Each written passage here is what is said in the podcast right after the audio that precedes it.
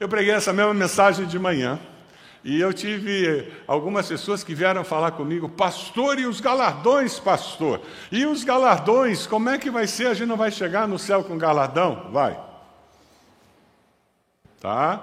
Galardão é, é para uma outra mensagem, não é essa. O que eu vou falar hoje é sobre graça e misericórdia de Deus. Topa? A parábola que nós vamos conversar é uma parábola que trata da graça e da misericórdia de Deus. E nos ajuda a quebrar alguns paradigmas na nossa cabeça que nos impede de perceber o que é graça de fato.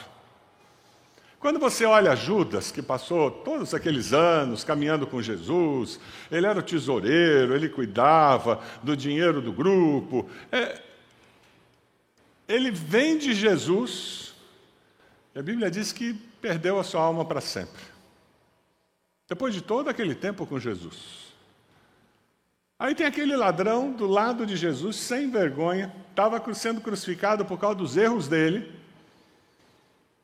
Ele no começo ainda blasfemava, e de repente ele se arrepende, reconhece que Jesus é o Filho de Deus, e o que, que ele escuta de Jesus? Hoje mesmo, gente, ele entrou no céu de mão dada com Jesus. Hum, a tua cabeça nunca fez zzz, zzz, quando você pensa nisso? Eu já conversei com pessoas no processo de falar de Jesus para alguém, em que essa era a grande pergunta e o grande impedimento para ele acreditar que Deus era amoroso, que Deus era justo. Você pode conversar com a pessoa que está do teu lado? Você já encontrou alguém com essa dúvida, com essa dificuldade? Você encontrou alguém que, quando pensa sobre o ladrão da cruz, acha que foi uma grande injustiça ele ter ido para o céu? Pergunta para a pessoa do lado aí, como é que foi a história?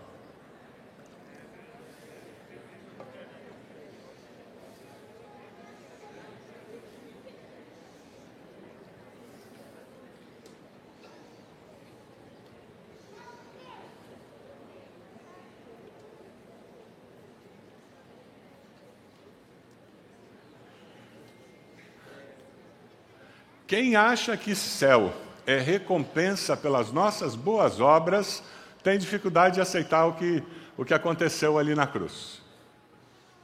Se de alguma forma, em alguma dimensão na tua mente, céu é recompensa por boas obras, esse texto vai, vai desafiar você.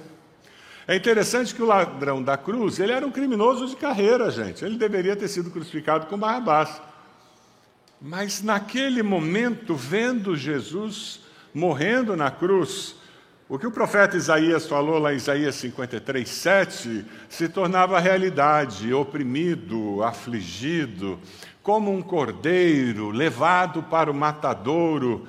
Nos últimos minutos da vida terrena dele, ele confessa Jesus e ele é conduzido para o paraíso. Moisés, lá em Êxodo, ele fala que Deus é compassivo, que Deus é misericordioso, que Deus é paciente, que Deus é cheio de amor e de fidelidade, que Deus mantém o seu amor a milhares e perdoa a maldade, a rebelião e o pecado. Deus é tudo isso e faz tudo isso por causa da sua graça. Nós nunca conseguiremos imaginar a misericórdia de Deus em toda a sua extensão, toda a sua profundidade. Com a parábola que nós vamos estudar hoje, Jesus tenta ajudar os discípulos dele ali, a nós, a entender o que é graça, favor e merecido. O que, que, estava acontecendo antes da parábola? Se você vai lá para Mateus 19, você encontra. Jesus se encontrou com o jovem rico. E ele conversa com o jovem rico, e na conversa ele percebe que aquele jovem rico tinha um Deus, que era o dinheiro dele. Aquele jovem rico, ele era possuído pelo que ele possuía. Ele era possuído pelo que ele possuía. E o que aconteceu é que quando Jesus percebe isso, diz: vá lá, vende tudo que você tem, dê aos pobres e me siga. Jesus estava dizendo: abra mão do seu Deus, perceba as carências que existem ao seu redor e me siga. E o texto bíblico diz que ele sai, e ele sai com o coração entristecido e sem salvação. Pedro percebe isso, ah, Pedro, Pedro é dos bons. Ele percebe essa história e Pedro dá um jeitinho de dizer para Jesus: Olha, Jesus, ele foi embora, mas nós deixamos tudo para seguir-te. O que será de nós então? Você percebe o que Pedro está fazendo? Ele está se comparando com o jovem rico. Aí, aí que o carro pega para todos nós. E ele diz: Ó, nós somos bonzinhos, né? Sou membro da igreja há 40 anos, eu leio a Bíblia todo dia, entrego o meu dízimo, até oferta missionária. Como é que vai ser conosco? E Jesus vai quebrar um paradigma na mente deles, porque ele vai dizer: olha, os que chegarem por último terão o mesmo tratamento que vocês que chegaram primeiro. E Jesus ainda disse: vão ter honra, vão, vão ter honra. Mas não se iludam. Você não é melhor do que os outros. Isso para nós que caminhamos com fita métrica, com balança, isso gera uma crise interior absurda. A gente está sempre se comparando com o outro. Se a gente pudesse dizer a mensagem central, e toda vez que você lê uma parábola, foque na mensagem central. Senão você cai numa viagem. A mensagem central da parábola é que a nossa relação com Deus depende unicamente da sua graça. E isso é favor e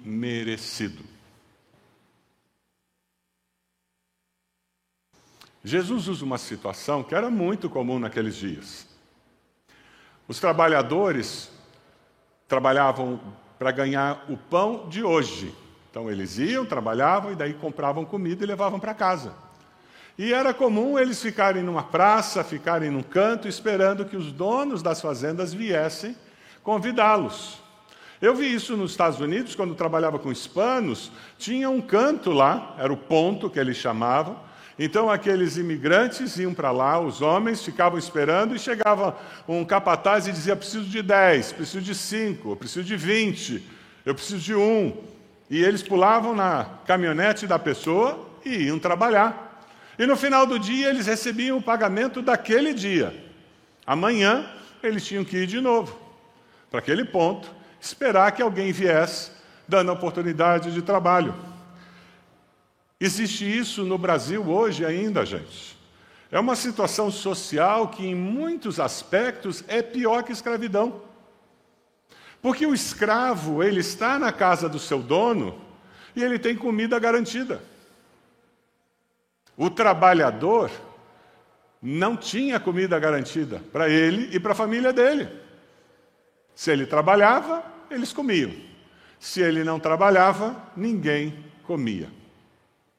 A parábola começa nesse cenário dos trabalhadores na praça esperando que alguém viesse buscá-los e usa a imagem do proprietário da vinha, representando Deus, e que vem e busca trabalhadores. Veja lá Mateus 21, pois o reino dos céus é como um proprietário que saiu de manhã cedo para contratar trabalhadores para a sua vinha. A visão da eternidade revoluciona o nosso senso de justiça, porque Deus está buscando a todos. Ele não busca só você que é bonitinho, não. Ele busca a todos. Lá na Cracolândia, o Espírito Santo de Deus está lá buscando. Sabe aquela prostituta que até o amanhecer esteve envolvida vendendo o seu corpo? O Espírito Santo de Deus está ao redor dela buscando. Esse proprietário da vinha foi àquele lugar que era conhecido onde ficavam aqueles que estavam procurando trabalho, ele estava buscando. Deus busca a todos, sem discriminar. O proprietário chegou e disse: Eu preciso de tantos, e aqueles foram com ele. Agora, o versículo 2 eu acho muito interessante, e eu, com a minha mente exata de engenharia, então fico mais feliz. Eu gosto das coisas às claras. Tudo muito combinado. Combinado não sai caro, é o ditado popular, não é mesmo? Mateus 22, ele combinou pagar-lhes um denário pelo dia e mandou-os para a sua vinha. É assim com Deus. Nosso relacionamento com Deus é às claras. Jesus veio, morreu, ressuscitou para que todo aquele que nele crê tenha vida e vida eterna. Dá para ser mais claro que isso? Deus preparou o céu para o ser humano, para viver a eternidade com eles, e o inferno para os demônios. Se você recusa o Evangelho, você se perde. Se eu não quero andar com Deus aqui, eu não vou andar com Deus na eternidade. É simples assim. Aquele homem foi muito claro. Vocês vão trabalhar para mim? Bem-vindos. Um denário no final do dia. Uau, um denário! Isso era muito mais do que os proprietários pagavam por um dia de trabalho.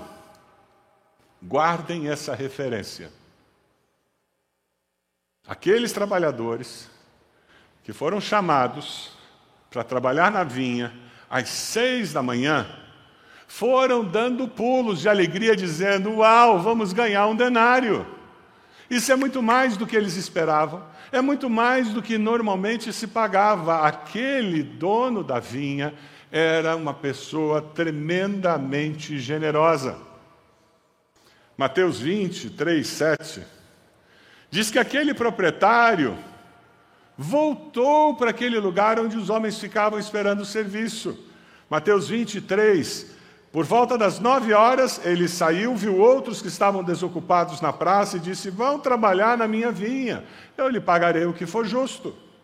E eles foram, e saindo outra vez, por volta do meio-dia, das três horas da tarde, fez a mesma coisa. E veja lá, às cinco horas da tarde, Encontrou ainda outros que estavam desocupados e lhes perguntou: Por que vocês estiveram aqui desocupados o dia todo? Porque ninguém nos contratou, responderam eles. E ele lhes disse: Vão vocês também trabalhar na vinha. Você percebe que ele não combinou preço? Foi só com os primeiros que ele combinou preço. E é interessante, quando você pensa em buscar trabalhadores, Jesus usa esse mesmo jeito de falar para falar sobre trabalhadores na sua, na sua obra, quando ele diz a colheita é grande, mas os trabalhadores são poucos. Portanto, peçam ao Senhor da colheita que mande trabalhadores para a sua colheita. Na mente daquelas pessoas, o que Jesus estava falando era coisa do dia a dia.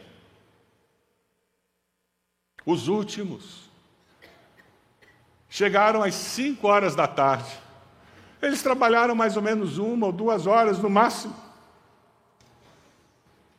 Mas aquele senhor voltou para buscar pessoas que estavam ali. Por que, que ele voltou? Se faltava tão pouco tempo para acabar o dia.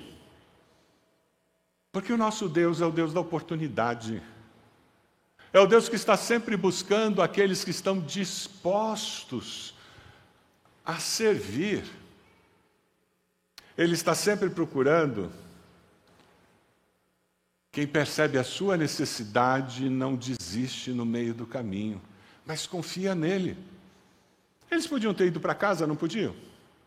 Lá pelas três da tarde, o sol muito forte, acho que não vai dar nada hoje mesmo. Mas eles continuaram ali, na esperança de que surgisse alguma coisa o nosso Deus é o Deus da oportunidade. Se tem uma das coisas que essa parábola nos ensina é que Deus sempre nos dá novas oportunidades. Você veio hoje aqui com a sensação de que acabou, fundo do poço, não tem mais jeito, eu tenho boas novas para você. Com Deus sempre tem jeito, aleluia! Com Deus sempre tem como corrigir e recomeçar. A parábola nos ensina sobre um Deus que busca você. Você já teve uma experiência com esse Deus, já se arrependeu dos seus pecados, já pediu perdão a Deus, já entregou sua vida a Ele, você já está caminhando com a segurança de que Ele está com você? O nosso Deus é um Deus que busca você e faz isso com generosidade. O nosso Deus é um Deus bondoso. Veja Mateus 20, versículos 8, 9.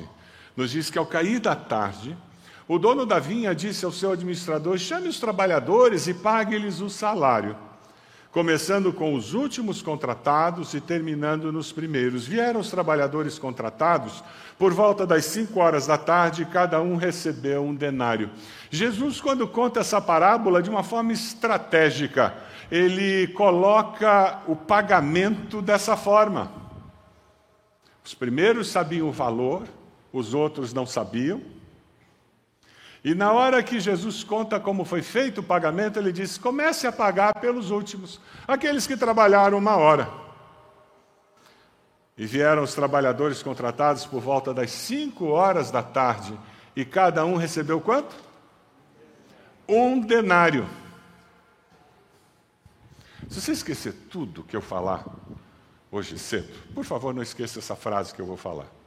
Deus sempre nos dá mais do que merecemos. Você pode guardar essa frase? Deus sempre, sempre, sempre, em todo o tempo, Ele nos dá mais do que merecemos. A nossa dificuldade é quando a gente pega a balança e a fita métrica.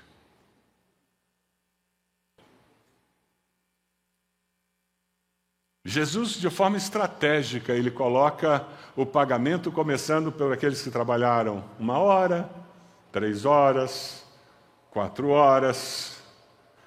Quanta bondade daquele proprietário. Ele paga como se eles tivessem trabalhado o dia inteiro. Os trabalhadores não mereciam o salário de um dia, ele podia ter pago um percentual do denário, não é verdade? E talvez seja essa a sua mentalidade, o seu pensamento mais natural. Mas olhando a necessidade daqueles trabalhadores, da família deles, sendo generoso e gracioso, aquele proprietário diz: eles têm família para sustentar, eu vou pagar um denário.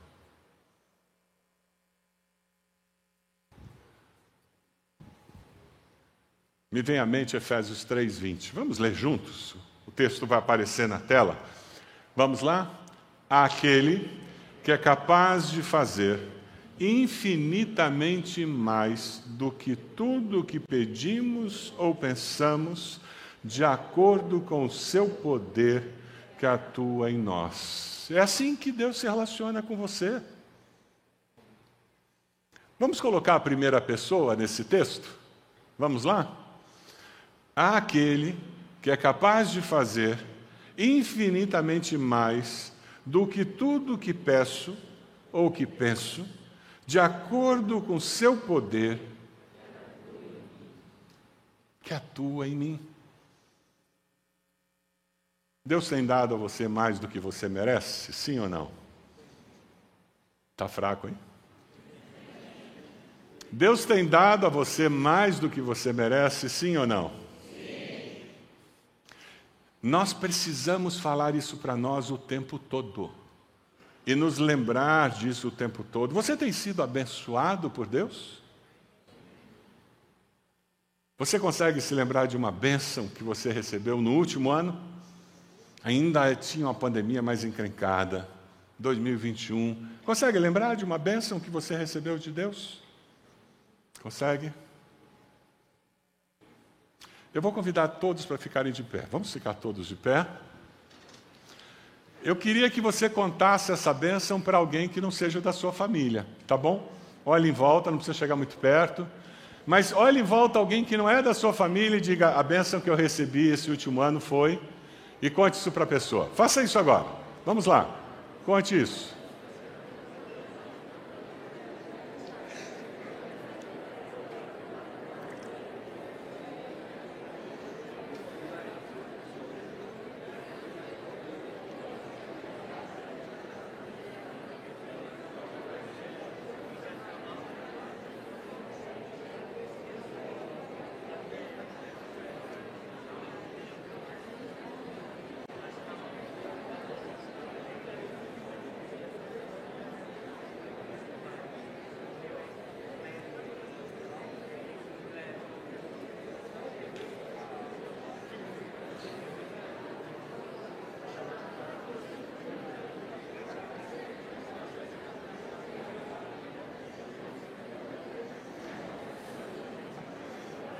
É bênção resumida, hein? É para contar resumido.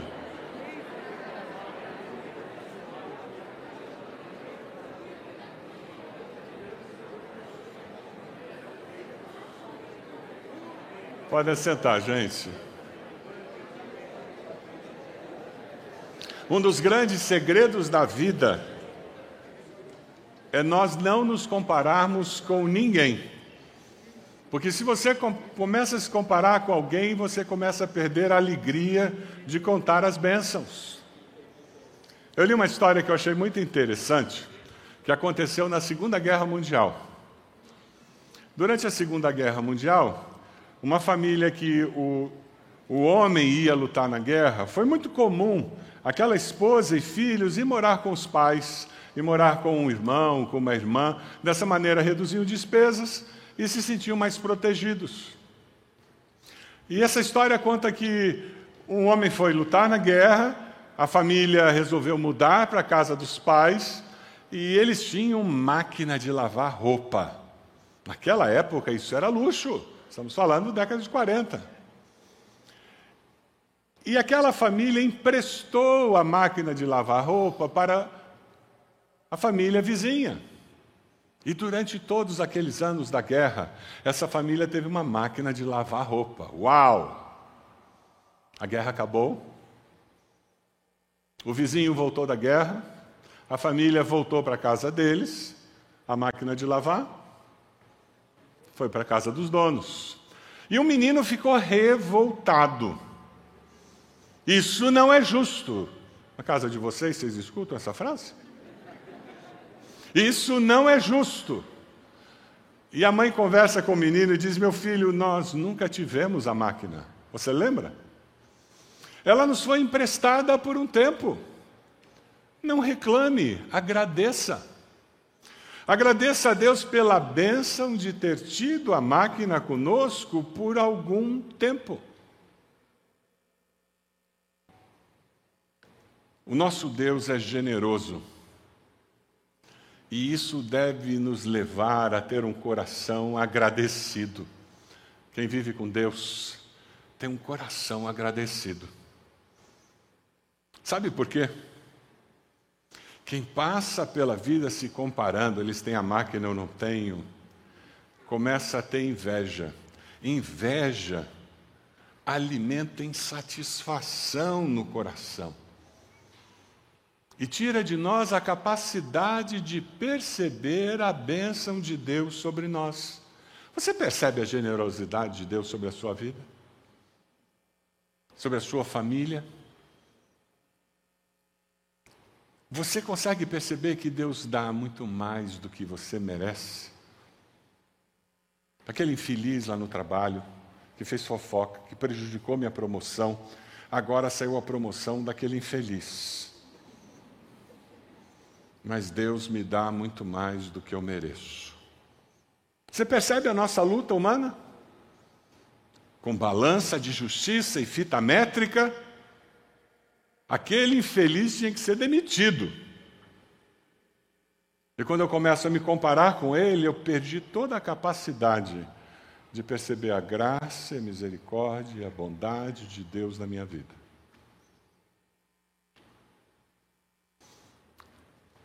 Às vezes, o nosso senso de justiça quer que Deus passe uma carreta de 18 rodas em cima da pessoa, depois ré para garantir que amassou bem.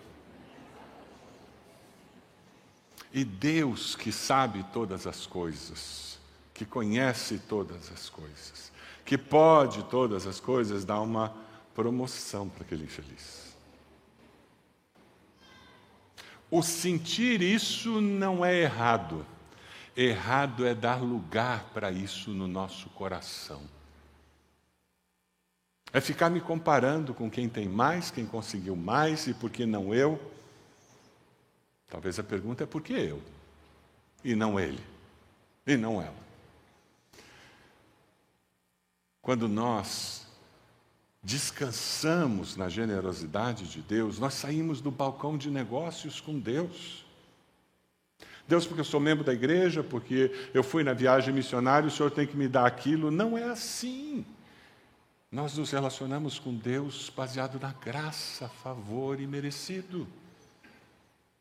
A imagem é você sentado no colo do Pai, sendo acarinhado pelo Pai Celeste, e você dizendo, Eu queria tanto aquilo, e Ele dizendo, Eu vou te dar mais do que isso, eu vou te dar o que você precisa agora.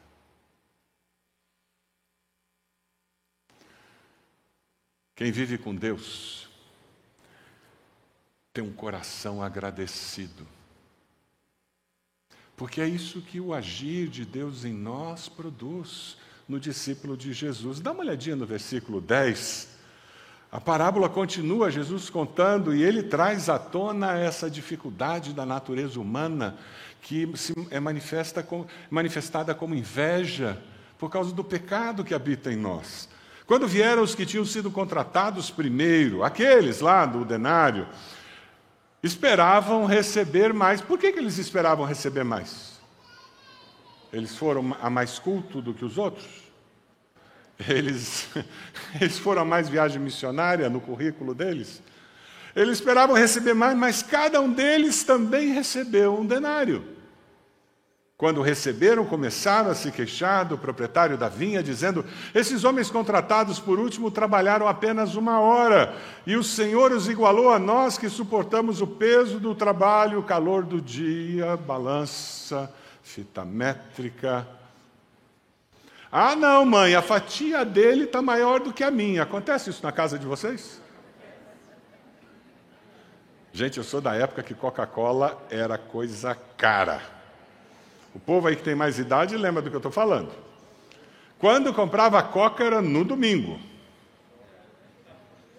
Domingo. E era uma coca família, o nome dela, não era nem um litro. Aí, ou o pai ou a mãe pegava os copos e colocava. Eu me lembro de eu fazer assim, para ver qual que tinha mais.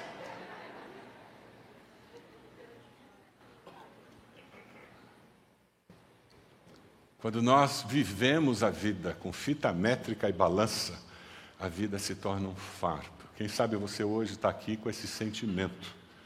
Tudo é injusto. Eu não recebo o que deveria receber. Eu não sou reconhecido como deveria ser reconhecido. Porque você está com fita métrica o tempo todo. O tempo todo botando na balança o que Deus fez, deixou de fazer, o que meu marido fez, deixou de fazer, o que minha mulher fez, deixou de fazer, o que meus pais fizeram, deixaram de fazer receber um denário, lembra que eu falei? Era um excelente pagamento. Lembra, eles foram para o campo trabalhar dizendo: que coisa legal! Nós pegamos um proprietário generoso, ele vai pagar mais do que todo mundo paga. Eles foram fazendo conta. Eu acho que nós vamos no MEC essa semana. Ele estava desse jeito, desse jeito que eles foram trabalhar o senso de injustiça surge porque eles começam a se comparar com os outros. Trabalharam uma hora, nossa, se deu um denário para lá. Bom, aquele denário aqui já multiplicou por 10, pelo menos, 8, no mínimo. Percebe? Porque eles se compararam, eles criaram uma situação de inveja no seu coração.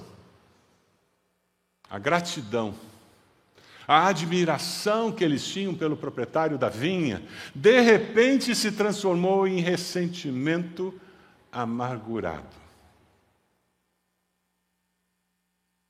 Cuidado.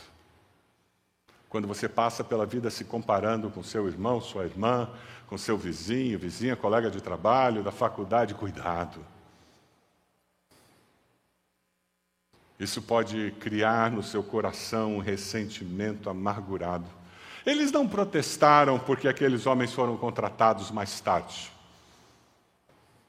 Eles não tinham um coração agradecido para reconhecer que eles estavam recebendo mais do que era merecido na sociedade onde eles estavam, não é verdade?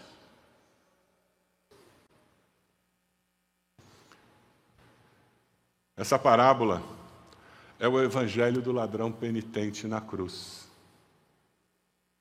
Ele merecia? Cá entre nós. Ele merecia ir para o céu? Eu ia colocar ele numa fogueira. Eu acho que eu não sou tão pior. Eu não sou pior que vocês, não. Faz sentido? No nosso senso de justiça, na nossa balança, ele não merece ir para o céu. Mas quem merece? Quem de nós merece ir para o céu? Ninguém. Como a salvação é uma questão da graça de Deus, Deus é livre para decidir o que fazer com ela. É o que a parábola nos ensina. O proprietário olha para eles e diz: Ué, qual a dificuldade? Veja lá Mateus 20, 14, 16. Receba o que é seu e vá. O proprietário ficou duro com eles, os confronta com esse, essa inconsistência. Eu quero dar ao que foi contratado por último o mesmo que lhe dei. Não tenho o direito de fazer o que quero com meu dinheiro? Ou você está com inveja porque sou generoso? Assim, os últimos serão primeiros e os primeiros serão os últimos. Eu li um comentário que eu achei muito interessante, eu nunca tinha pensado nisso. Sabe corrida de atletismo? Tem aquela máquina que tira a fotografia na chegada. Todo mundo já viu, né? E às vezes a diferença é milésimos de segundo entre o primeiro e o segundo. Você tem a máquina, corrida da vida. O que Jesus está dizendo aqui é: todos nós estamos correndo e vamos chegar lá, na entrada da eternidade, no mesmo lugar. Balança entra em crise, fita métrica arrebenta. Se todos chegarem na mesma hora, o primeiro será o último, não é verdade? E o último vai ser o primeiro, porque todos chegaram na mesma hora. Todos chegaram ali, não por causa da corrida deles, mas por causa da graça e a misericórdia de Deus. Isso traz liberdade para nós. Chegar no céu não depende do que eu fiz ou deixei de fazer. Depende do que Jesus fez, porque afeta toda a eternidade. Ah, pastor, mas que vantagem então eu aceitar Jesus agora, eu caminhar com Jesus agora. Sabe aqueles primeiros passaram o dia pensando no McDonald's. Acho que eu vou no Outback, eu gosto daquela cebola. Passaram o dia conversando sobre a generosidade do proprietário. Eles passaram o dia trabalhando com alegria. Por quê? Porque eles tinham emprego e eles tinham como levar comida para sua família, não é assim? Eles foram protegidos de angústia, aflição de alma. É isso que acontece conosco. Eu, eu, eu nasci na igreja, num lar evangélico. O Evangelho me protegeu de tantas coisas. Hoje eu olho para trás e eu digo tantas marcas emocionais, tantas experiências que tanta gente tem, e eu fui protegido porque eu aprendi os princípios de Deus desde pequeno. Talvez você tenha se convertido na juventude ou na vida adulta e você está vivendo protegido por esses princípios, com a segurança de vida eterna com Deus. E você vai num funeral e você vê aquela situação e você diz: Deus, muito obrigado, porque eu tenho certeza que eu passo a eternidade contigo. Não é assim. Aqueles que trabalharam só uma hora não tiveram aquela experiência. Até às cinco da tarde eles estavam com aflição no coração. Como que eu vou dizer para o meu filhinho que não tem comida hoje? Como que eu vou voltar para casa e encarar minha família, minha esposa, de mãos vazias? Eles passaram o tempo todo, até as cinco da tarde, com essa angústia de alma, com esse sofrimento. Que tristeza, que calor. Eu podia pelo menos estar trabalhando, sentindo calor, mas ganhando o pão de cada dia. Algumas pessoas entrarão no reino dos céus sem ter vivido o que você viveu ali de ser protegido pelo Evangelho. Alguns chegam muito marcados, machucados, feridos, mas com uma consciência absurda de graça, favor e Porque a nossa igreja acredita na restauração de pessoas pelo poder do Espírito Santo. Nós temos trabalho nas penitenciárias. E nós vamos até lá levar essa esperança de que a vida e vida em Cristo. Porque nós acreditamos que o nosso Deus é o Deus da nova oportunidade. Sabe, nós temos ministérios aqui que cuidam de familiares e de pessoas que estão envolvidas em drogadição, porque nós cremos nesse poder e nós queremos fazer parte da busca de Deus por pessoas que venham para a sua vinha. Como é que você lida com essas pessoas? Bandido bom é bandido morto? Tem muita gente que se diz discípulo de Jesus e que pensa assim: fechem as portas da penitenciária e toque fogo para que morram todos. O nosso Deus foi às seis, ele foi no meio da manhã, foi na hora do almoço, no meio da tarde. No finzinho, ele ainda estava perseverando na busca de pessoas para trabalhar na vinha. A ilustração que Jesus quer que fique na minha mente e na sua mente é: não desista de ninguém, porque Deus não desiste. Amém? Persevere. Vá até onde eles estão e convide-os para viver uma realidade diferente. John MacArthur, do livro do mês, um livro muito interessante sobre parábolas que nós estamos usando como a leitura desse mês, ele faz a seguinte afirmação: O céu não é uma recompensa por um serviço longo ou um trabalho duro. Algumas pessoas servem a Cristo durante toda a sua vida, outros durante pouco tempo. Todos nós entramos na mesma vida eterna. Todos nós recebemos as mesmas bênçãos espirituais no céu. Eu conversava rapidinho, isso é assunto para outra mensagem, sobre galardão. Eu disse, minha irmã, desse lado da morte, uau, a coroa da vida, uau, todos os galardões. Quando nós estivermos do outro lado, a glória de Deus, a glória da presença de Jesus será uma coisa tão intensa e tão uau, que isso vai virar. A comparação, 100 quilômetros, 400 quilômetros é distância, né? Já tentou fazer uma viagem desse tamanho? Agora, 400 quilômetros comparado com a distância da Terra à Lua, Não é nada. Ao invés de ser terra-lua, põe eternidade. Pega aquela balança, joga no lixo. Aquela fita métrica, joga no lixo e experimente liberdade que a graça de Deus dá a você. Eu sou feliz com Jesus, aleluia. Independente do que aconteça com os outros porque o meu coração é um coração grato. William Barclay faz a seguinte afirmação: não importa em qual momento da vida o ser humano se aproxime de Deus, pois será amado por Ele da mesma forma. Você pode abaixar sua cabeça?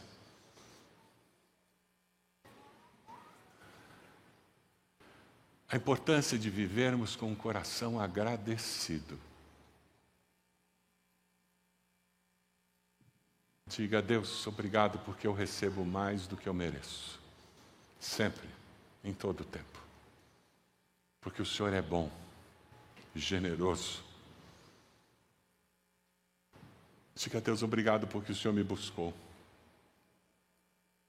Agradeça a Deus por isso. Porque o Senhor me alcançou, me encontrou. E isso mudou a história da minha vida. Talvez você esteja aqui e você ainda não tenha confessado Jesus como Senhor e Salvador. Culto das nove hoje foi muito bonito ver casais assumindo um compromisso com Jesus. Eu quero convidar você a repetir uma oração muito simples. Senhor meu Deus, diga isso para Ele. Eu te peço perdão pelos meus pecados, eu me arrependo deles. Eu confesso Jesus como meu Senhor e Salvador. Toma minha vida em tuas mãos. Eu quero viver com o coração tranquilo, encharcado da tua graça, do teu favor imerecido. Você fez essa oração? Enquanto todos estão orando, levante a sua mão bem alto para que eu possa identificar que você fez essa oração. Levante a sua mão. Lá atrás já vi, aqui na frente já vi, graças a Deus, pode abaixar. Lá atrás já vi, pode abaixar, graças a Deus. Mais alguém, levante sua mão. Onde você está? Dizendo, pastor, eu fiz, graças a Deus, pode abaixar, graças a Deus. Graças a Deus, já vi. Mais alguém, levante sua mão. Lá no fundo já vi, graças a Deus. Deus abençoe. Mais alguém desse lado aqui? Ali na frente já vi, graças a Deus, pode abaixar. Graças a Deus. Nós vamos ficar de pé. E enquanto nós começamos a cantar, eu queria convidar você que levantou a mão a vir aqui à frente. Nós teremos pessoas que vão orar por você, abençoar a sua vida de uma forma muito especial. Você pode fazer isso? Pode sair do seu lugar e vir até aqui? Isso, graças a Deus. E nós vamos orar por você. Pode sair do seu lugar e vir até aqui. Vamos cantar? Enquanto nós cantamos, nós esperamos que você venha. Por favor, venha aqui. Isso. Olha lá, que bênção. Graças a Deus. Graças a Deus. Chega aqui, chega aqui. Graças a Deus. Graças a Deus.